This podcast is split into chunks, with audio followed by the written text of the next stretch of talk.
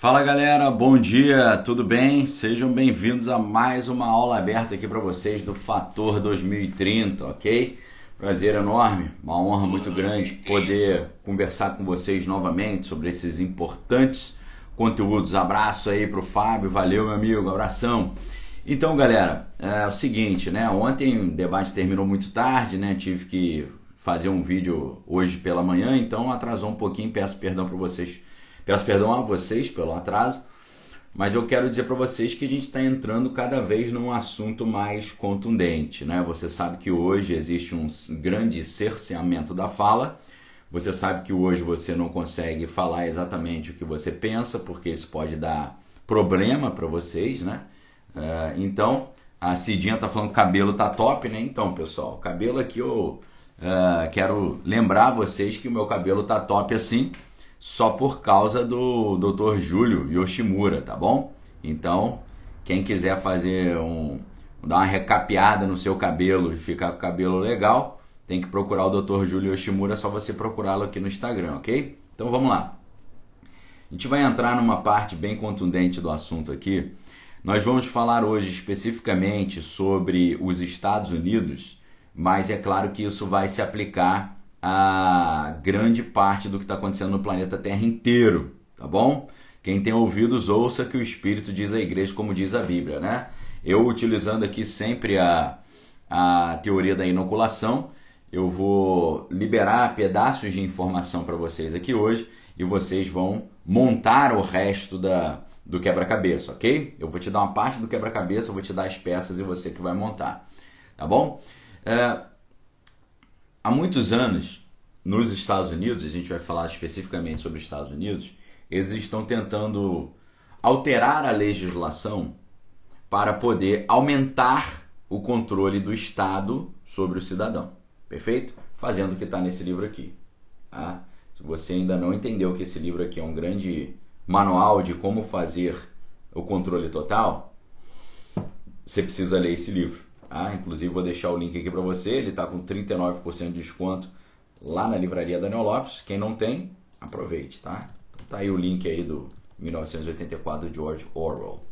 Então, há muitos anos, os Estados Unidos estão, alguns legisladores americanos, algumas pessoas em altos escalões do poder, né, os controladores dos Estados Unidos, estavam buscando maneiras de conseguir aumentar o controle do Estado sobre as pessoas. Ou segundo o Albert Nock sempre nos ensina no livro Nosso Inimigo Estado, nesse livro aqui, ó, Nosso Inimigo Estado, ele ensina que uh, o poder estatal está sempre querendo abocanhar uma parte do poder social para conseguir mais controle. E as ocasiões perfeitas que o poder estatal uh, encontra para poder aumentar a sua margem de poder e abocanhar o poder social é ou são momentos de crise. Tá? É nos momentos de crise que o poder estatal aproveita para abocanhar o poder social. Então, para eles conseguirem expandir o seu sua seu leque de controle ou seu espaço de controle, eles precisam de uma crise, tá? Não apenas de uma crise, mas eles precisam também criar um bicho-papão. Tá? Prestem muita atenção nisso. O poder estatal está sempre querendo aumentar o seu controle sobre a sociedade. E a ocasião que ele usa para fazer isso é a crise, ou são as crises. E não apenas crises, eles precisam criar bichos papões. Perfeito? Tá bom. Os americanos, alguns legisladores americanos, vinham há muitos anos aproveitando algumas situações é, para fazer isso. Tá? E começaram a surgir nos anos 70 e 80 uma série de incidentes nos Estados Unidos com pessoas assim muito estranhas que faziam atos assim completamente horrorosos tá? atos horrorosos. Uh, Mateus está falando de. fez uma pergunta aí sobre visão cristã e equipamentos de defesa. Vejam todos os, veja todos os livros do Benem Barbosa, tá? Os livros do Benem Barbosa. Então, pessoal, o que, que acontece? Começaram a acontecer uma série de atos muito estranhos que atentavam contra a ordem natural das coisas lá em território norte-americano. E eles foram tentando aproveitar esses atos para dizer que os americanos ou a nação americana estava debaixo de um, de um risco, que a ordem social estava debaixo de um problema, sob a possibilidade de ser derrubada, e eles tentaram fazer avançar legislações para que eles tivessem mais controles, com a justificativa de coibir os atos horrorosos. Tá? Eu estou usando aqui um eufemismo, estou chamando essas situações de atos horrorosos. Tá? Você, com a sua inteligência aí, você vai entender o que eu estou falando. Começaram a acontecer vários atos horrorosos dentro do território americano e os legisladores americanos começaram a aproveitar essas situações de crise de segurança para fazer avançar novas legislações que aumentassem o poder estatal para cima do poder social, atropelando questões de uh, principalmente de privacidade, acesso a informações privadas, fazer uma, uma visita das forças de defesa à residência das pessoas sem uma autorização do setor jurídico e por aí vai. Estamos falando de Estados Unidos, tá? Graças a Deus só acontece isso lá. Aleluia! Glória a Deus que só acontece isso lá, tá bom? Então o que que acontece? A Ta Conchon já falou aí de 2001. Com certeza 2001 foi o ápice e foi aquilo que permitiu que essa legislação que estava sendo montada há muito tempo fosse colocada para frente. Agora, eu quero perguntar para vocês aqui algo importante e eu quero ler a sua resposta. Você sabia que antes da queda daquelas duas torres no ano de 2001, lá em Nova York, aquelas torres já tinham experimentado um outro problema de um ato horroroso no ano de 1993? Mais especificamente, no dia 26 de fevereiro de 1993, eu quero perguntar para vocês se vocês já sabiam disso, tá? Muito antes de 2001, já havia acontecido um problema desse oito anos antes, mas não foi ruim o suficiente, não deu um prejuízo suficiente para criar um ambiente de medo suficiente para fazer avançar essa legislação de controle, ok? No dia 26 de fevereiro de 1993, estacionaram um caminhão abaixo da torre norte desse prédio lá em Nova York, tá? E esse caminhão tinha nada mais nada menos do que 606 quilos de nitrato de ureia que foi ali alterado com uh, esse objetivo, tá? E o que, que aconteceu? A, o objetivo era trazer abaixo a Torre Norte, que é a Torre 1, e a Torre Sul, que é a Torre 2. Tá? Não conseguiu. Eles não tiveram êxito nisso. Mas é, infelizmente, isso levou ao óbito seis pessoas e deixou mais de mil pessoas machucadas. Ok? Segundo as informações oficiais da época, o, essa coisa horrorosa foi planejada por um grupo horroroso, tá? Que uh, planejaram isso tudo aí, tá? Existe uma grande questão envolvida nisso, eu não vou entrar nesse mérito, mas eu vou te dar o caminho. Mas para isso, provavelmente você vai precisar ler inglês ou entender entrevistas em inglês. O ex-diretor do FBI na costa oeste americana, chamado Ted Gunderson, ele deu uma série de palestras mostrando que houve uma, um conhecimento prévio entre outras coisas, da parte do Escritório Central de Investigação, o FBI, nessa situação. Tá bom? Nessa situação. Aquilo que aconteceu em 2001, lá em Nova York, foi a conclusão de algo que eles tentaram fazer em 1993. Como não houve êxito, como eles não conseguiram derrubar o prédio, não foi criada uma situação de medo e de crise tão grande e não foi criado mais importante do que isso, um bicho papão tão grande que justificasse uma alteração em todo o corpo de leis dos Estados Unidos suficiente para fazer avançar o plano de controle, tá? A gente já falou para vocês: medo, escassez, dependência, controle, abundância, prosperidade, liberdade, autonomia. Tá bom? 1993. Eles não conseguiram criar um medo suficiente, uma crise suficiente e um bicho-papão suficiente para fazer avançar essa legislação. Essa legislação que depois de 2001 eles conseguiram avançar, estava sendo gerada ou gestada em cima de um conceito do direito alemão que foi introduzido em 1985. E esse conceito parece muito bom, mas acabou gerando problemas muito negativos. E esse conceito em alemão se chama Feindstrafrecht. Feindstrafrecht. Rest é direito. Straf é como se fosse a punição. E Feind, em alemão, é o inimigo. Feindstrafrecht. Que é o contrário do Bürgerstrafrecht. Tá? Bürger, em alemão, é o cidadão. É o cara que habita no Burg, que é o, o castelo. Né? Então, é, a gente fala de burguesia, né? Burguesia vem de burg, burg é castelo.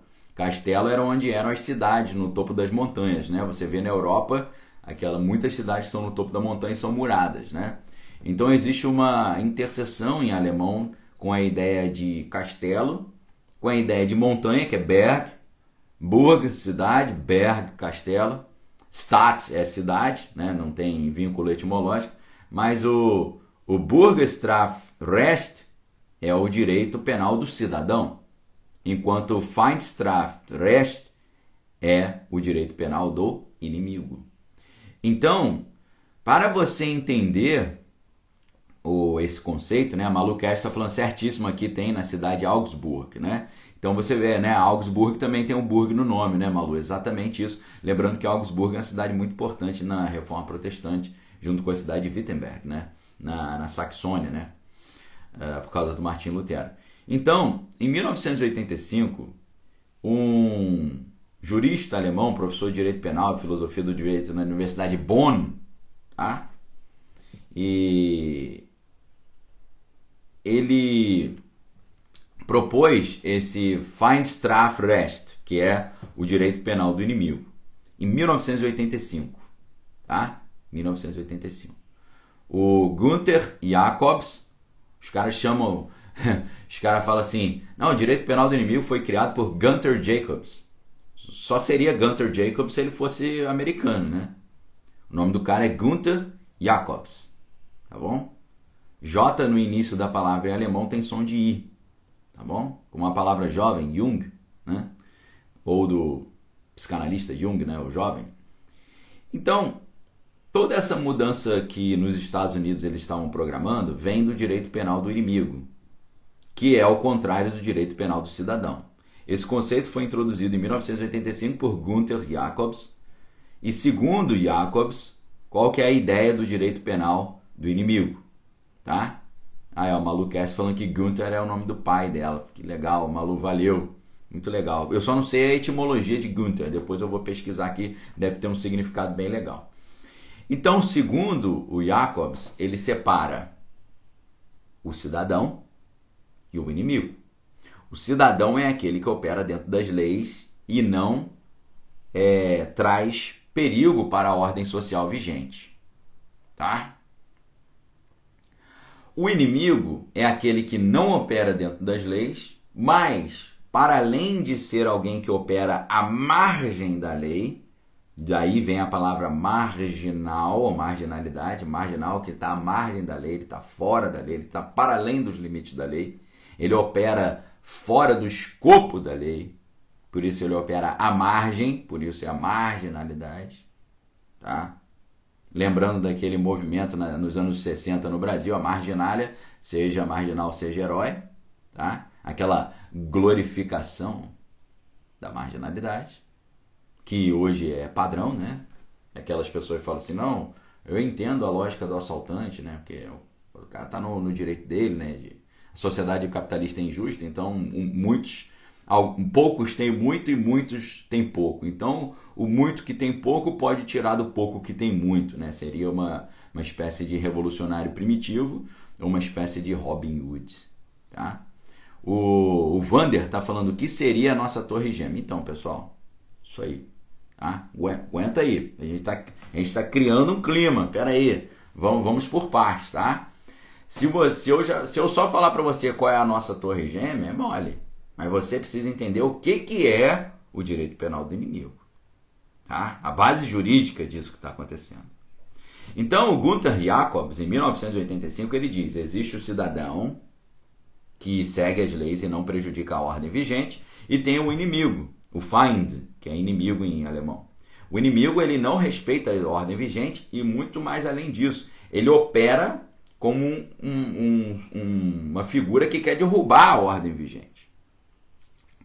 E a conclusão que o Jacobs chega é que se você tem um cara que é um, um Feind Straf, é um cara que é inimigo da sociedade, um Feind, né? um inimigo, por ele ser inimigo da sociedade ou do Estado ou da ordem vigente, ele não pode ter as mesmas proteções legais que são dadas aos cidadãos.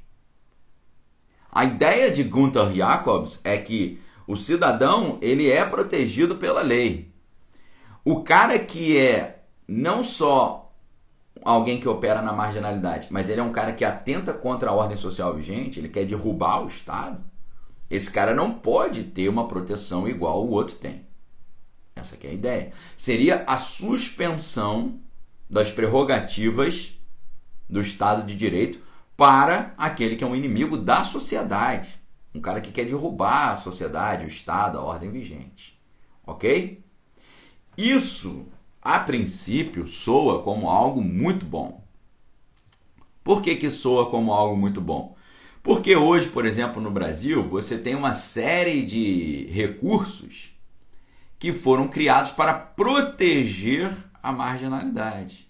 Hoje você tem a audiência de custódia, você tem o garantismo penal, você tem um novo Código Penal que dá mais proteções para quem está à margem. Então você tem uma série de coisas que beneficiam a, a marginalidade.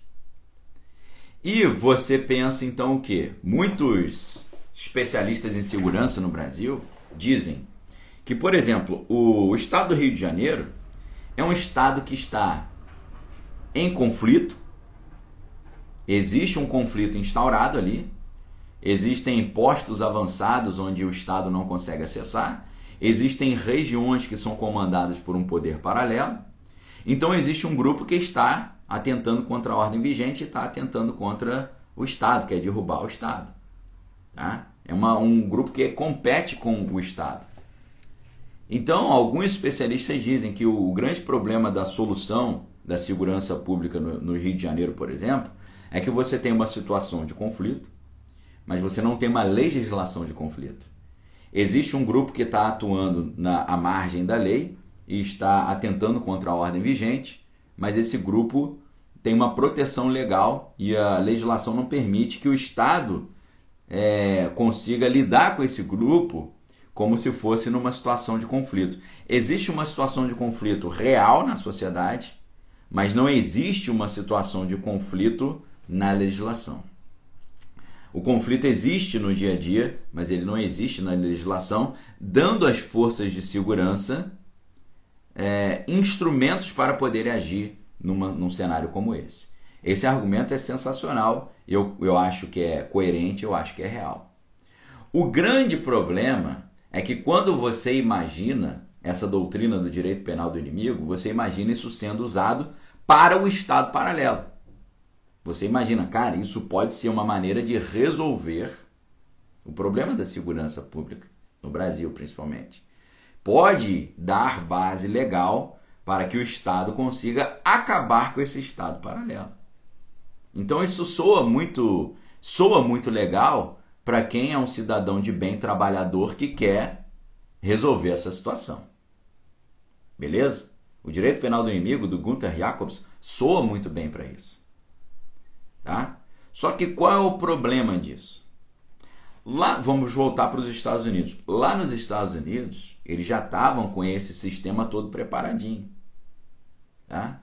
Agora, só para mostrar para vocês o que, que o alemão Gunther Jacobs pensou nesse conceito do direito penal do inimigo. Tá? Em termos simplificados, o direito penal do inimigo ele está assentado em alguns pilares. Primeiro, prestem bem atenção o que graças a Deus só acontece nos Estados Unidos, tá? Aleluia. Olha o que, que eles conseguiram implementar nos Estados Unidos depois lá que conseguiram infelizmente, derrubar os dois prédios. Tá? Aplicaram o direito penal do inimigo, que recebeu o nome de ato patriótico. Perfeito? Como, deixa eu só fazer um adendo aqui, como eles não conseguiram criar um medo suficiente em 1993, com aquele problema lá, com essa tentativa, como não criaram medo suficiente, uma crise suficiente, um bicho-papão suficiente, eles não conseguiram aprovar o ato patriótico, a legislação do direito penal do inimigo. Quando chegou em 2001, que infelizmente os prédios foram efetivamente derrubados, isso criou um medo suficiente, uma crise suficiente e um bicho-papão suficiente que permitiu que, com uma velocidade impressionante, essa legislação fosse aprovada, graças a Deus, só lá nos Estados Unidos. Tá? E nós só estamos falando dos Estados Unidos. Quem é, não entendeu isso, entendeu errado a nossa conversa. Graças a Deus, a gente está falando só de Estados Unidos. Obrigado, Luciana. Valeu pela força aí. Ok? Então, o que, que o ato patriótico traz com a base jurídica do direito penal do inimigo? Ele, a princípio, direciona a essas pessoas que atuam à margem da sociedade, realizando atos horrorosos, eles fazem o seguinte nessa mudança de legislação. Prestem muita atenção nesses cinco pontos que eu vou apresentar para vocês agora e que, graças a Deus, só existem lá nos Estados Unidos. Primeiro, antecipação da punição. Tá? Olha só, isso, isso foi escrito em 1985. 85. Tá? Como você lida com o inimigo no direito penal do inimigo antecipação da punição, porque o ponto de referência não é mais o ato cometido, mas o ato futuro. Ok? Não é o que ele fez, é o que eu acho que ele vai fazer ou o que eu acho que ele iria fazer. É você colocar a punição dentro do universo da, da, da do subjuntivo. O que, que é o subjuntivo? O subjuntivo é o hipotético. O subjuntivo é aquilo que poderia acontecer. Por exemplo, se eu cantasse, quando eu cantar, tá? Se eu cantar, eu vou ficar feliz. Se eu jogar, eu vou me divertir. Quando eu jogar, eu vou me divertir. O que, que significa isso? O modo subjuntivo. O modo subjuntivo é um modo verbal que não expressa certeza, mas a dúvida. Uma coisa que não temos certeza que vai acontecer, ou um desejo. Ok? Então, é, é o talvez. O direito penal do inimigo, ele pune o talvez, ele pune o subjuntivo, ele pune a eventualidade. Pô, mas eu não fiz, mas mas estava querendo fazer. Pô, mas eu não disse que ia fazer. Não, mas eu achei que você ia fazer. O que, que significa isso? Isso significa Minority Report, que que, que é o Minority Report? A base do filme Minority Report, que na verdade é uma representação cinematográfica de um livro do Philip K. Dick, tá? Minority Report é um filme de ficção científica do estilo neo-noir, lançado em 2002, estrelado por Tom Cruise e dirigido por ninguém mais, ninguém menos que Steven Spielberg. O roteiro é baseado no conto do mesmo nome do grande autor Philip K. Dick. Tá? Foi um escritor norte-americano de ficção científica que alterou profundamente esse gênero literário da ficção científica, explorando temas políticos, filosóficos, sociais, a questão do, da, da do, dos tiranetes, realidades alternativas e por aí vai. Tá bom? A base do filme Minority Report e do livro é a ideia de pré-crime. Pré-crime é um departamento de polícia especializada que apreende os marginais com base num conhecimento prévio fornecido por três videntes chamados de precogs. O que é precog? É precognition. Cognition é cognição, é conhecimento. Pré-cognição você conhecer antes. Tá bom? Então havia três paranormais, três videntes que tinham revelações sobre o que ia acontecer no futuro. Então o sistema policial do pré-crime já punia as pessoas antes do ato acontecer. Então o Gunther Jacobs, dentro da sua, do seu direito penal do inimigo, ele prevê para o inimigo do Estado essa antecipação da punição porque o ponto de referência para a punição não é mais o ato cometido no passado, mas o ato que ele poderia eventualmente, possivelmente, fazer no futuro.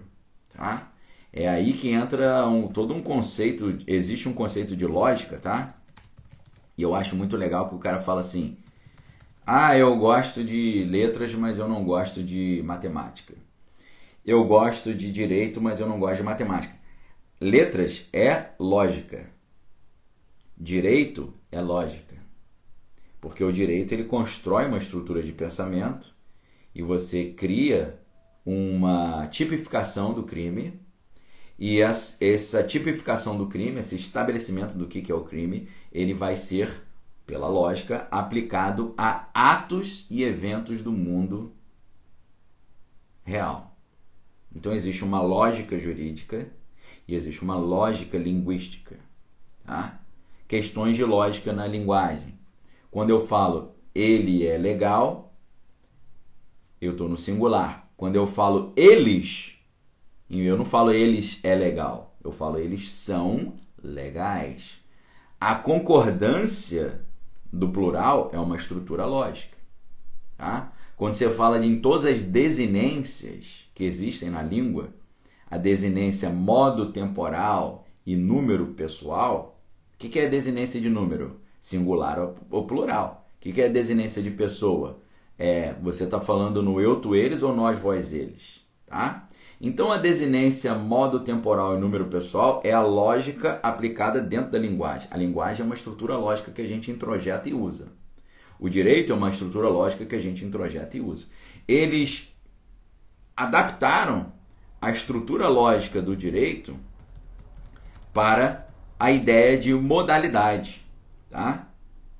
A Rimena já falou aí da lógica fuzzy, exatamente nessa, nessa ideia, mas a, a lógica modal também, ela vai funcionar em cima disso, tá? A, mo, a lógica modal, ela se refere a qualquer sistema da lógica formal que vai lidar com modalidades. Como assim? O que é modalidade? Modalidades são as possibilidades as probabilidades, tá? as necessidades, as eventualidades. O poderia, deveria, seria, aconteceria. Entendeu? Então, o direito penal do inimigo, ele puxa para dentro do direito penal a lógica modal, não a lógica tradicional do princípio da identidade, da não contradição e do terceiro excluído. Ela traz uma modalidade para dentro da lógica jurídica antecipando a punição, porque a punição não deixa mais de acontecer em cima do ato cometido, mas do ato possível, eventual, provável imaginável, hipotético, futuro. Graças a Deus só existe isso lá na doutrina do Gunther Jacobs e nos Estados Unidos. Agora, esse é o primeiro ponto da, dos pilares da, do direito penal do inimigo. O segundo ponto é a desproporcionalidade da pena. Tá? As penas previstas no direito penal do inimigo elas são desproporcionalmente elevadas em relação ao ato cometido ou ao resultado lesivo. Ok? Claudina está falando, acabei de entender porque querem destruir a linguagem. Exatamente. Você destrói a linguagem, você destrói o pensamento. Tá? Araci está falando, parabéns, Daniel. Lhe assisti, me faz ter pena do, direito, do dinheiro que eu gastei na faculdade. Você tem um dom divino de ensinar. Glória a Deus. Tá? É, eu fico muito feliz quando algumas pessoas que estão assistindo essas aulas aqui, abertas que eu estou dando, entendem o nível de qualidade que eu trago para vocês, né? E entendem o quão fora do normal é isso. Eu dar uma aula dessa para vocês gratuitamente e com esse nível de profundidade e de esclarecimento, e você ter aquele efeito caramba, aquele efeito que os gregos chamaram de efeito eureka, né? O que, é eureka? encontrei a resposta, agora eu entendi, ah, caiu a ficha né? É esse efeito que eu quero trazer para vocês sempre. Falando, caramba, agora entendi, caramba, agora caiu a ficha, meu Deus, agora tudo fez sentido. Esse é o meu objetivo, essa é a minha finalidade. Agora, eu fico muito satisfeito, feliz e glorifico a Deus por isso quando vocês entendem o nível de qualidade que eu estou trazendo para vocês e totalmente 0800, né? Totalmente gratuito aqui. Beleza? Preste atenção a diferença do que eu estou fazendo aqui para a diferença das outras groselhas que tem por aí na internet. Tá certo? É, saibam bater palma para o que é legal de verdade e não batam palma para o que, que não é legal. Tá bom? Porque quando você bate palma para um negócio que é meia boca, você está equiparando a coisa que é feita com sacrifício e qualidade com a coisa que é feita de qualquer jeito e sem preparação e sem conhecimento. Quantos anos ou décadas da minha vida você acha que eu tive que ficar refletindo sobre o que está acontecendo no mundo para entender isso que está acontecendo? Entendeu? São muitos anos de estudo, tá? De análise, de, de perspicácia, de leitura, ok? Já citei aqui dois livros importantes para vocês. É uma vida de leitura para poder entender isso, tá? Então, olha só, o direito penal do inimigo é um algoritmo para você entender o que está acontecendo, graças a Deus, só nos Estados Unidos hoje. Certo? Então, primeira questão. Primeiro pilar, antecipação da punição. Segundo pilar, pena desproporcional. Uma pena muito maior. A dosimetria totalmente descompassada. O que, que é dosimetria? Dosimetria é quando você dosa a, a pena. Né? A dosimetria da, da pena significa o cálculo da pena. Né? Então, uh, é o que o detentor do direito de punir calcula na hora de estabelecer a pena. Aquele que detém o ius puniendi, ou seja, o direito de punir. Ele vai fazer uma dosimetria da pena, que é o cálculo da pena. No direito penal do inimigo, a dosimetria da pena ela é desproporcional. O cara tem uma punição gigantesca. Né? Esse é o segundo pilar. O terceiro pilar é a criação de leis especialmente severas direcionadas à clientela dessa específica engenharia de controle social. Ok? Então, criar leis para estabelecer o controle social. Graças a Deus é só nos Estados Unidos. Você cria leis que vão restaurar a ordem na sociedade e tirar de cena essas pessoas que trazem perigo para a ordem vigente. Então você cria leis que dão base para isso, tá? E o quarto ponto é a flexibilização de certas garantias do processo penal. Tá bom? É você tirar certas coisas do processo. Uma coisa, você sabe que a gente tem dois códigos ali, né? A gente tem o Código Penal e a gente tem o Código do Processo Penal. A gente tem o CP, que é o Código Penal, e o CPP, que é o Código do Processo Penal. E o processo penal, ele, ele traz uma série, no mundo inteiro, nos Estados Unidos, a gente está falando só dos Estados Unidos, né? Aleluia. Nos Estados Unidos, você tem uma série de garantias, né? Você tem o devido processo legal, ampla defesa, o contraditório, juiz natural, promotor natural e por aí vai, tá? é isso aí, no caso do direito penal do inimigo, o direito penal do inimigo, o inimigo do, do, da, do Estado, ele perde isso. Tá? Então ele, com ato patriótico norte-americano, eles perdem isso. O cara perde o direito ao devido processo legal, ampla defesa, o contraditório, juiz natural, procurador natural e por aí vai. Ok? Letícia falando, minha filha de 14 anos está assistindo suas aulas. Glória a Deus. Um abraço para ela aí. Valeu. Tá bom? Então, é... essas garantias são retiradas, tá? E a quinta e última, o quinto e último pilar é o, a descrição vaga dos, do, dos atos, dos delitos, tá? Uma descrição muito vaga do que é o delito e do que é a pena, para que o Estado possa punir como ele bem entender, tá bom? Então assim, você classifica o ato delituoso de forma muito misteriosa, de forma muito abstrata, que o cara pode aplicar a punição de forma deliberada, ok? Então, os norte-americanos estavam esperando uma situação que justificasse essa, a, essa consolidação dessa mudança jurídica que ficou conhecida lá como ato patriótico. Então, o ato patriótico ele surge no momento em que eles conseguiram construir uma crise suficiente e que eles conseguiram construir um bicho-papão suficiente. Quem, qual foi a crise suficiente? A, a derrubada dos prédios, o Pentágono também foi atingido, né? Então criou-se assim um perigo internacional dos doidos com turbantes e os barbudos, tá? A gente só está falando dos turbantes barbudos, só isso, beleza? Então, é, eles criaram uma crise, ou foi criada uma crise, criou-se um medo e criou-se um bicho-papão. O bicho-papão era o, o, o Saddam Hussein e o, o Bilaud, né? E o Osama Bilaud. O Russinho e o Bilaud foram os grandes bichos papões criados naquele momento. Dessa forma, eles criaram o inimigo público, o inimigo público número um, né? Me lembro da, da, de um grupo de, de rap, né? O Public Enemy, né?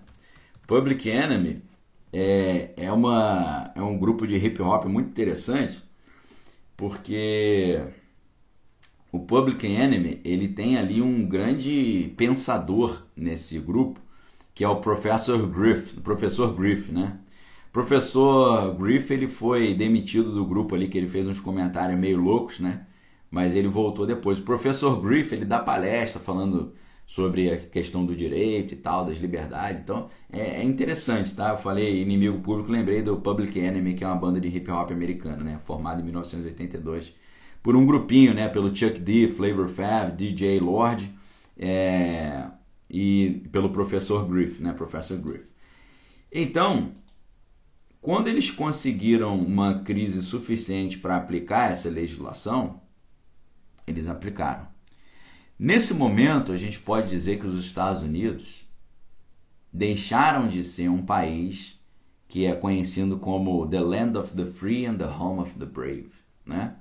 O, os Estados Unidos são conhecidos como a terra dos livres e o lar dos corajosos. Entendeu? Então, é, tá, tá na, na, no hino norte-americano, né? On the land of the free and the home of the brave, né? Eles cantam lá. Ou seja, o lar dos livres e a terra dos corajosos. Eu não sei mais se é o lar dos livres, né? Se os Estados Unidos ainda são o lar dos livres. Por quê? Ah, com, o, com ato patriótico, que é a aplicação do, do direito penal do inimigo nos Estados Unidos, o ato patriótico ele permitiu que, uh, se alguém estivesse com suspeitas, tá? Prestem bem atenção.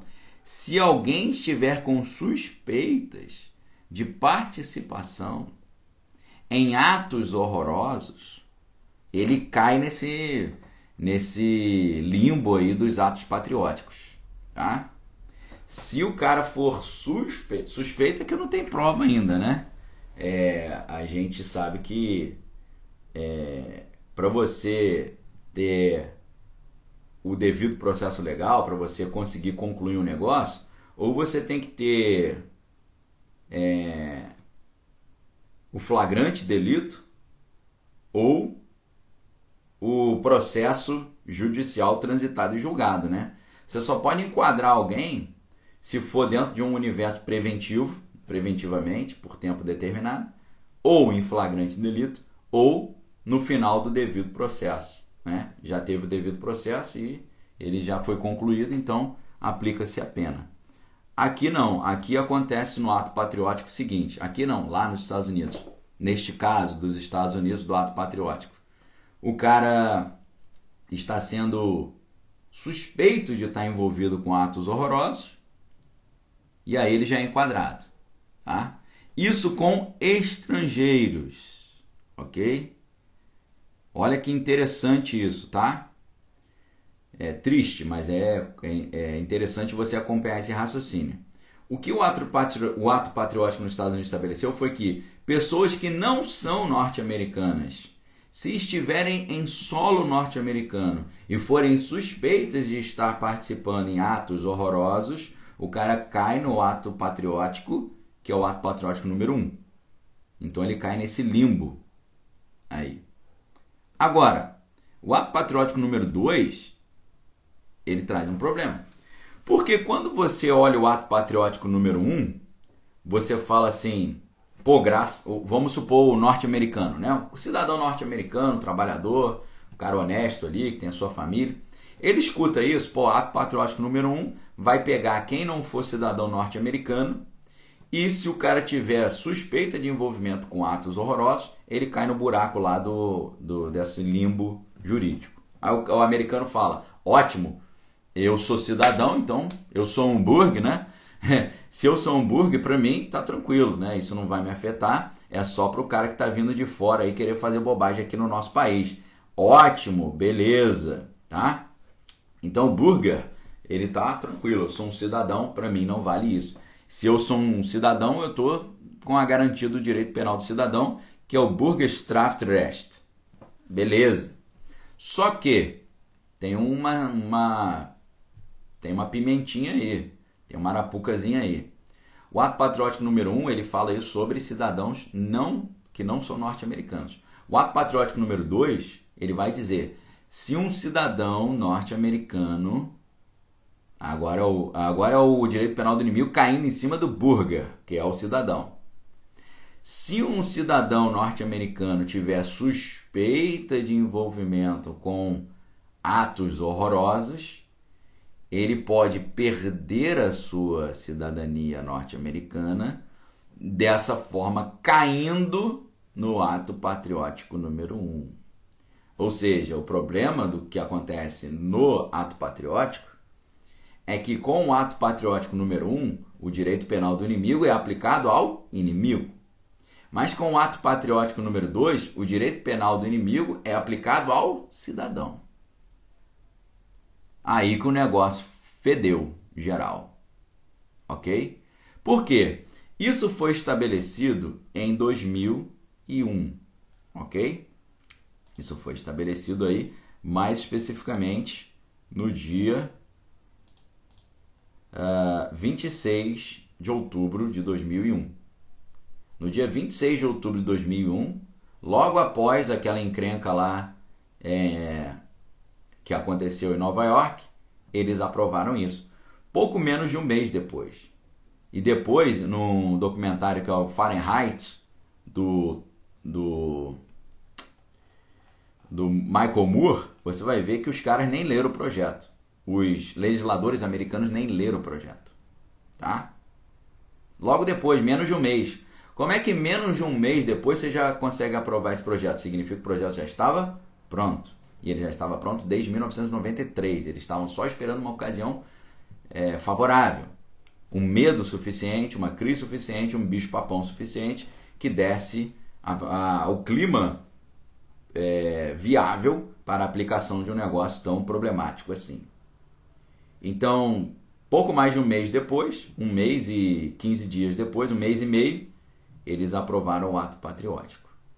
Só que o ato patriótico, como eu falei para vocês, ele aplica o direito penal do inimigo para o inimigo e para o cidadão também. Baseado tudo em possibilidades, probabilidades, eventualidades, suspeitas e possibilidades. O grande problema disso aqui começou a aparecer agora. Um abraço aí pro Cristiano lá, pessoal do Mato Grosso. É, o grande problema começou a aparecer agora no ano de 2020. Porque no ano de 2020 os norte-americanos começaram a criar um conceito muito problemático chamado de os horrorosos domésticos ou os horroristas domésticos. Se antes, em 2001, essa legislação do direito penal do inimigo nos Estados Unidos era direcionada para os horroristas internacionais, em 2019 e 2020, os norte-americanos começaram a criar o conceito não mais de horroristas internacionais, os que praticam horror e não são norte-americanos.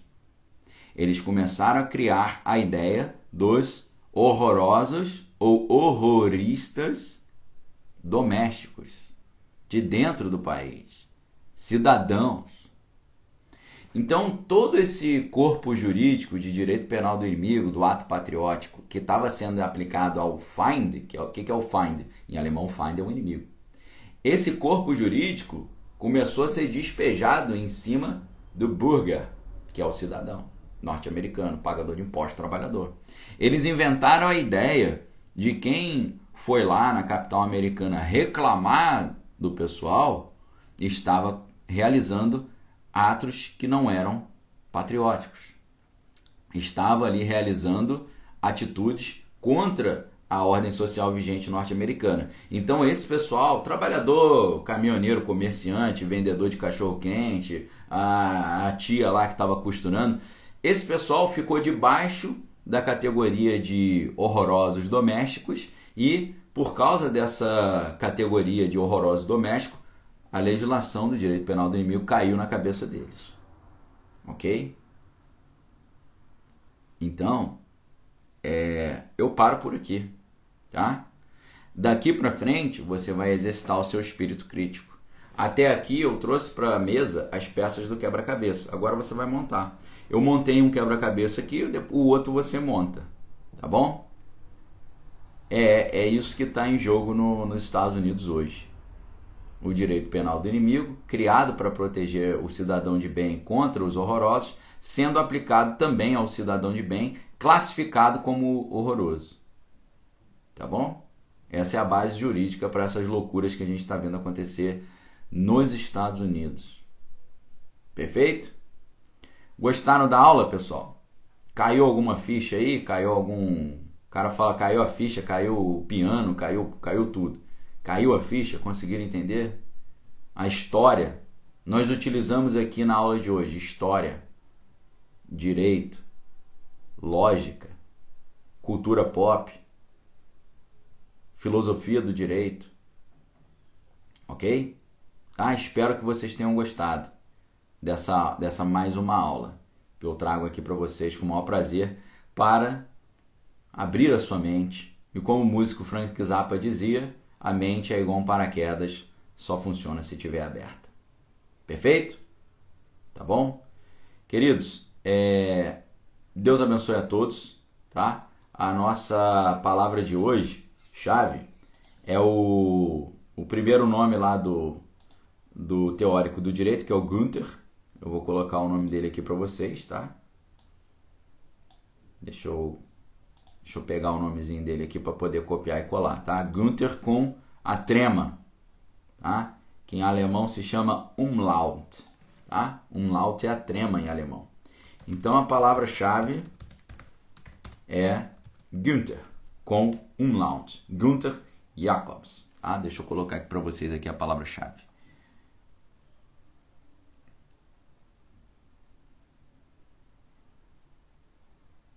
Tá bom? Gunther. Obrigado aí, a Danúbia, falando sua aula é única, Beatriz também agradecendo. É, By Jose aí caiu a ficha, né? Cláudia perguntando quando será a próxima aula. Então, pessoal, Deus quiser, a próxima aula vai ser amanhã, tá bem? Então, uh, essa essa aula aqui foi bem importante, tá? Quem quiser adquirir os livros, dê uma olhadinha lá na livraria Daniel Lopes. Livros indicados hoje: Nosso Inimigo Estado, 1984. Quero indicar mais um aqui para você, lançamento que tem tudo a ver com o assunto de hoje. livro sobre o foro do professor Lavo, tá? Novo livro, robusto, espesso, faz você aplicar tudo que a gente falou para o setor aqui da América Latina, tá bom? Queridos, Deus abençoe vocês, obrigado pela audiência e a gente volta amanhã com mais conteúdo exclusivo. Agora, acabei de publicar lá no meu canal, Daniel Lopes, lá no YouTube, um pouquinho atrasado, infelizmente, as minhas considerações sobre o debate de ontem lá na Band. Se você quiser assistir, visite o canal Daniel Lopes com Z, tá bom? Que a graça do Senhor Jesus, o amor de Deus, as consolações do Espírito Santo estejam com cada um de vós, não só hoje, mas para todo sempre. Hoje, infelizmente, a gente não teve capa, porque eu não tive tempo hábil de preparar a capa, mas você pode dar um print na tela aqui em qualquer momento, compartilhar nos seus stories, me marcar, mesmo aqui com não precisa ter a capa, pode tirar um print com o meu rosto mesmo, com o meu cabelão novo aqui, né? E já agradeço aí o Dr. Júlio Oshimura. Se você quiser marcar também um transplante capilar com ele, é só chegar lá e marcar. Diga que você veio por indicação minha, que ele vai te atender lá com o maior carinho possível. E você pode dar esse print aí, né? E compartilhar também. Coloca comentário, ó, todo dia 9 15 da manhã. Hoje a gente atrasou, peço perdão, porque o debate terminou muito tarde ali. O Frank Stein falando, professor, você está 10 anos mais novo com esse cabelo, graças a Deus, né? O pessoal estava perguntando para mim se a minha esposa era minha filha e se minha filha era minha neta. Será que agora eles vão acreditar que a minha esposa é minha esposa e que a minha filha é minha filha? E que eu tenho é, apenas 40 anos e não 80? E não 120? Isso tudo graças aí ao Dr. Júlio Oshimura, tá bom? Então fica aí, é só procurar aí Júlio Oshimura no Instagram, manda um direct para ele, fala, eu quero marcar uma consulta aí para fazer o meu transplante capilar também, ok?